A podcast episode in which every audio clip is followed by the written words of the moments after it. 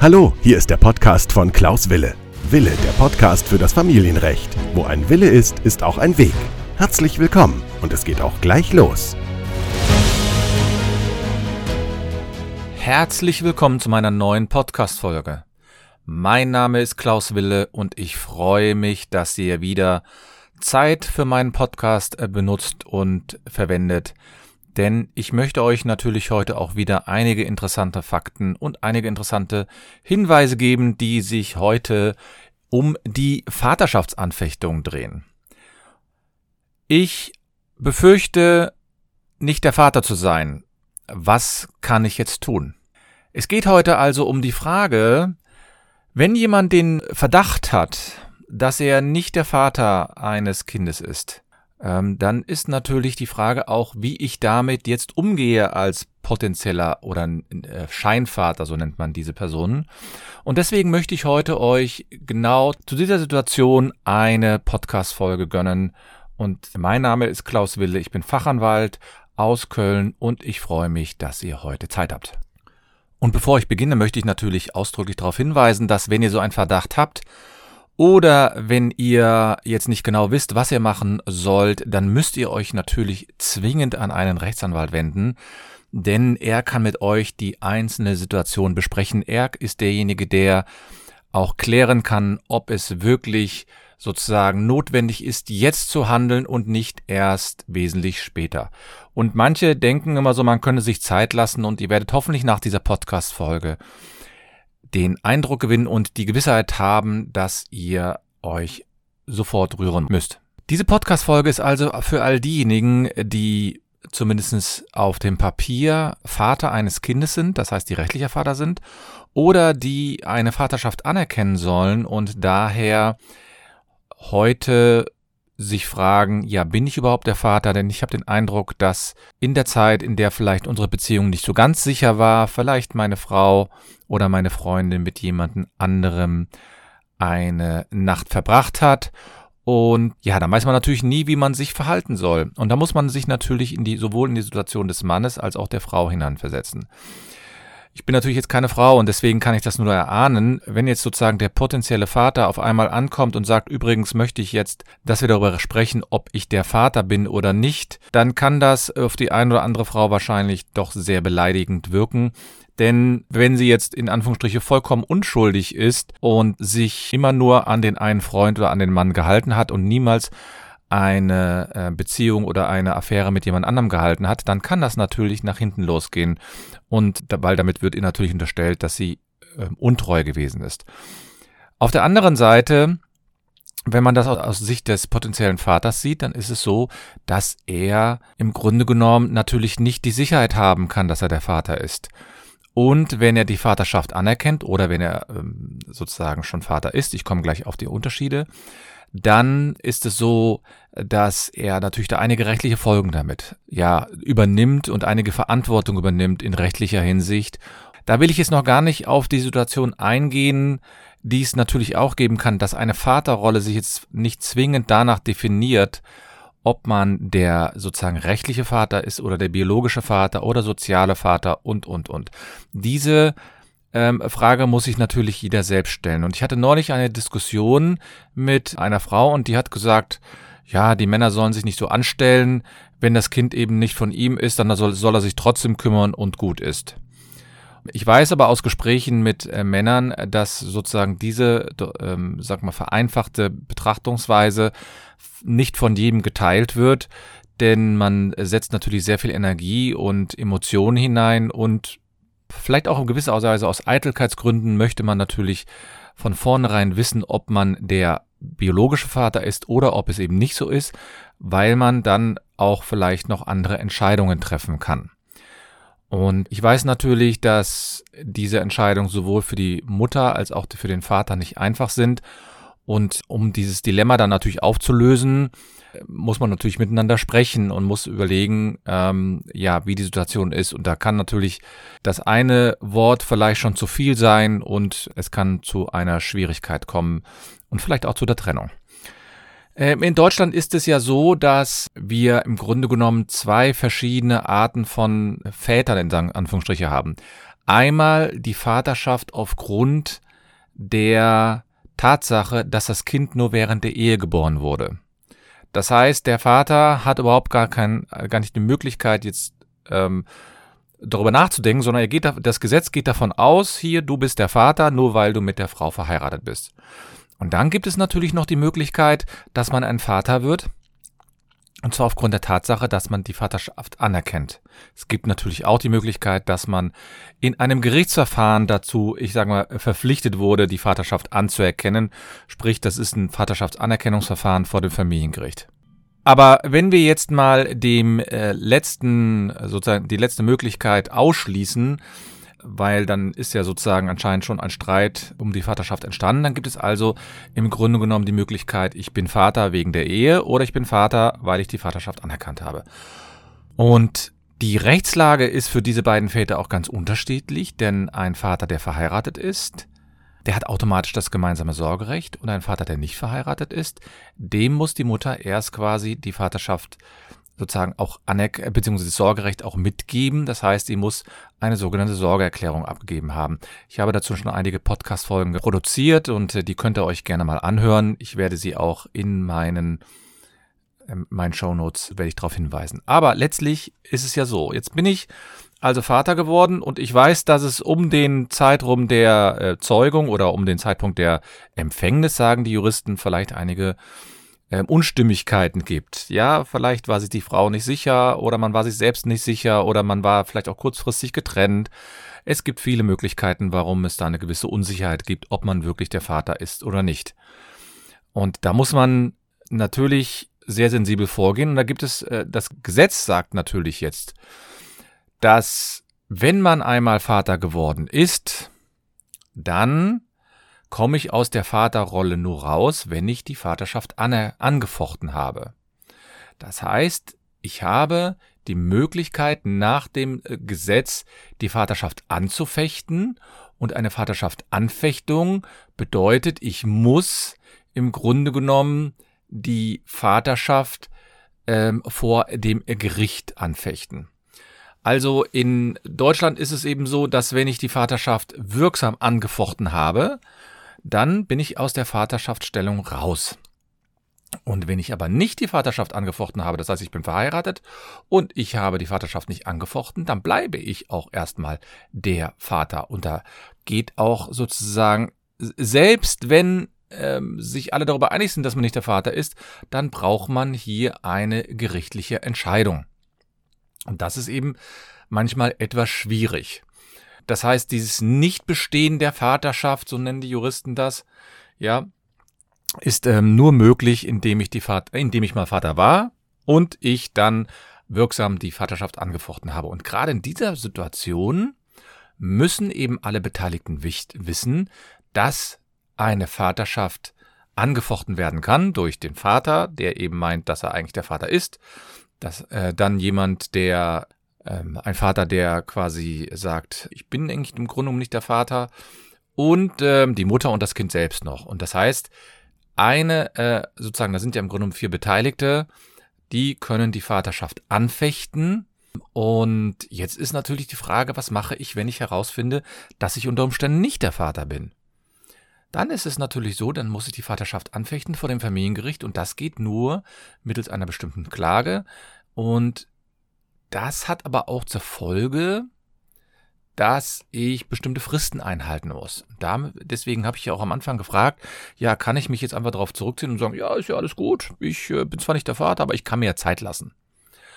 Und man kann sich ein bisschen Zeit lassen, aber auch nicht zu lange, denn nach dem bürgerlichen Gesetzbuch wird abgekürzt BGB, da gibt es einen Paragraphen, der heißt 1600 und dann kommt noch ein Buchstabe B dahinter. Da steht auch über, drüber Anfechtungsfristen.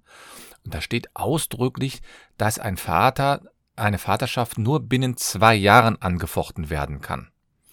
Und zwar äh, beginnt die Frist dann, wenn ich von den Umständen erfahre, die gegen eine Vaterschaft sprechen. Und das muss man sich natürlich sozusagen mal auf der Zunge zergehen lassen. Erstmal zwei Jahre ist eine relativ kurze Frist. Und äh, ich habe mal ein bisschen geforscht und es gibt dazu sogar ähm, schon eine Diskussion oder gab es eine Diskussion. Es gab mal eine Anfrage im Bundestag für diejenigen, die das selbst nachlesen wollen, Drucksache 19 Schrägstrich 18517, also sozusagen, das ist ein paar, paar Monate jetzt her. Ähm, und da gab es eine Anfrage eines Abgeordneten oder zweier Abgeordneten, also mindestens zweier Abgeordneten, unter anderem äh, waren die von der FDP. Und die haben ihm gefragt, ja, wird denn die Frist irgendwann verlängert? Ähm, denn die ist doch sehr kurz und da sagt dann die äh, Bundesregierung, die zweijährige Frist ist aus Sicht der Bundesregierung für die Entscheidung des Vaters oder der Mutter, die Vaterschaft anzufechten, ausreichend. So, und deswegen will man, und man sagt dann eben auch, die Belastungssituation soll in sozusagen Zweifelsfällen relativ klein und kurz sein. Und das heißt natürlich, dass im Grunde genommen, wenn man Anhaltspunkte hat, dass man nicht der Vater ist, dann muss man relativ schnell loslegen. Ich nenne das jetzt mal so, weil sonst, wenn die Frist abläuft, ja, das muss man klar sagen, wenn die Frist an abläuft, dann ist das Thema im Grunde genommen durch dann kann ich keine Vaterschaft mehr anfechten. Also ich persönlich zumindest nicht mehr. Dann muss jemand anders die Vaterschaft anfechten, vielleicht das Kind oder die Mutter. Und es gibt in diesem Zusammenhang auch einen Anspruch auf eine äh, Einwilligung zur Durchführung eines DNA-Tests. Das heißt, das wurde mal eingeführt von ähm, der Regierung. Es war also so, dass die äh, Vaterschaft relativ schwierig anzugreifen war. Man wollte unter anderem nicht, dass man immer sofort mit der Anfechtungsklage kommt, sondern deswegen gibt die Regierung ein die Möglichkeit, einen DNA-Test machen zu lassen. Und darauf hat man einen Anspruch als Vater, als Mutter, ja, oder auch als Kind. Das heißt, ich möchte sozusagen zur Klärung der Abstammung des Kindes können eben diese drei Beteiligten, also der äh, rechtliche Vater, die rechtliche Mutter und das Kind können jeweils verlangen, dass man ein DNA-Gutachten einholt, um zu klären, ist man nun der Vater oder nicht. Viel größere Voraussetzungen gibt es da auch nicht. Und das ist natürlich eine Möglichkeit, um vielleicht nicht sofort die Anfechtungsklage einzureichen, sondern erstmal nur einen DNA-Test einzureichen. Denn ähm, man muss ja eins sehen, in, mit der Vaterschaft sind ja einige Rechtsfolgen verbunden. Zum einen natürlich die Unterhaltsfolgen. Ja, wenn jemand der rechtliche Vater ist, dann muss er Unterhalt zahlen weiterhin. Zweitens muss er nicht nur den Unterhalt zahlen, sondern er hat natürlich dann auch das Sorgerecht, das Umgangsrecht, es gibt die Erbrechtsfolge. Also da sind natürlich schon einige Sachen mit verbunden. Und ich will mich heute nicht mehr sozusagen mit der Frage beschäftigen, ähm, das würde ich in einem anderen Podcast-Folge vielleicht mal tun. Was passiert denn eigentlich, wenn ich jetzt nicht der Vater bin? Also stellt, wird festgestellt, ich war in der Ehe 18 Jahre lang und jetzt stellt man eben fest, ich war nicht der Vater. Kann ich dann überhaupt den Unterhalt wieder zurückverlangen von jemandem, den ich gezahlt habe? Und das ist natürlich eine sehr, sehr schwierige Frage. Und da hat auch die Bundesregierung schon gesagt, dass sie einem so, solchen Anspruch nur sehr, sehr, sehr, sehr skeptisch äh, gegenübersteht. Die hat also gesagt, dass sie auch gar nicht plant, einen Anspruch des Scheinvaters, so nennt man dann, gegen die Mutter überhaupt auf Erstattung des gezahlten Unterhalts überhaupt einzuführen. Und das heißt, der Vater, also die Väter haben da relativ wenig Möglichkeiten. Und deswegen ist es natürlich auch so, dass die ähm, Väter da manchmal ähm, sich auch sehr im Stich gelassen fühlen, weil sie haben 18 Jahre lang sich gekümmert und haben Bindungen aufgebaut und so weiter. Und dann stellt sich heraus, dass man nicht der biologische Vater ist. Und ich will nochmal auf den Eingang zurückkommen. Es ist natürlich so, dass ich weiß, dass es viele gibt, die sagen, ach naja gut, du bist nicht der biologische Vater. Äh, in Ordnung, aber das ist ja jetzt nicht so schlimm. Du liebst das Kind doch trotzdem. Ja, das ist richtig. Die lieben dann die Kinder auch.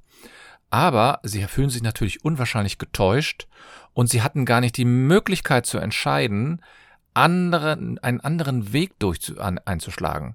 Also wenn die Mutter gekommen wäre, am Anfang hätte sie gesagt, pass auf, hier, da kommt ein Kind und äh, ich weiß nicht, ob du der Vater bist, lass uns das kontrollieren und danach kannst du die Entscheidung treffen, ob du mit mir weiter durchs Leben gehst zusammen oder nicht.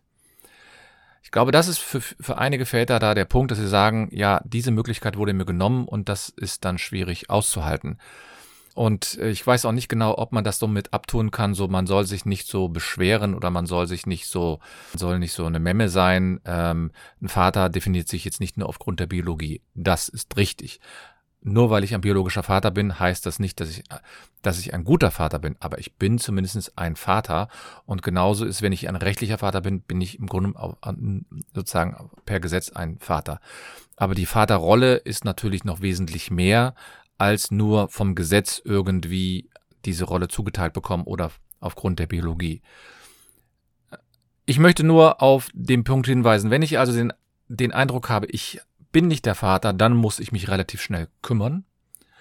Denn die Frist ist sehr kurz und die Bundesregierung plant auch nicht, diese Frist zu verlängern. Und äh, insbesondere die jetzige Bundesregierung wird das definitiv nicht machen.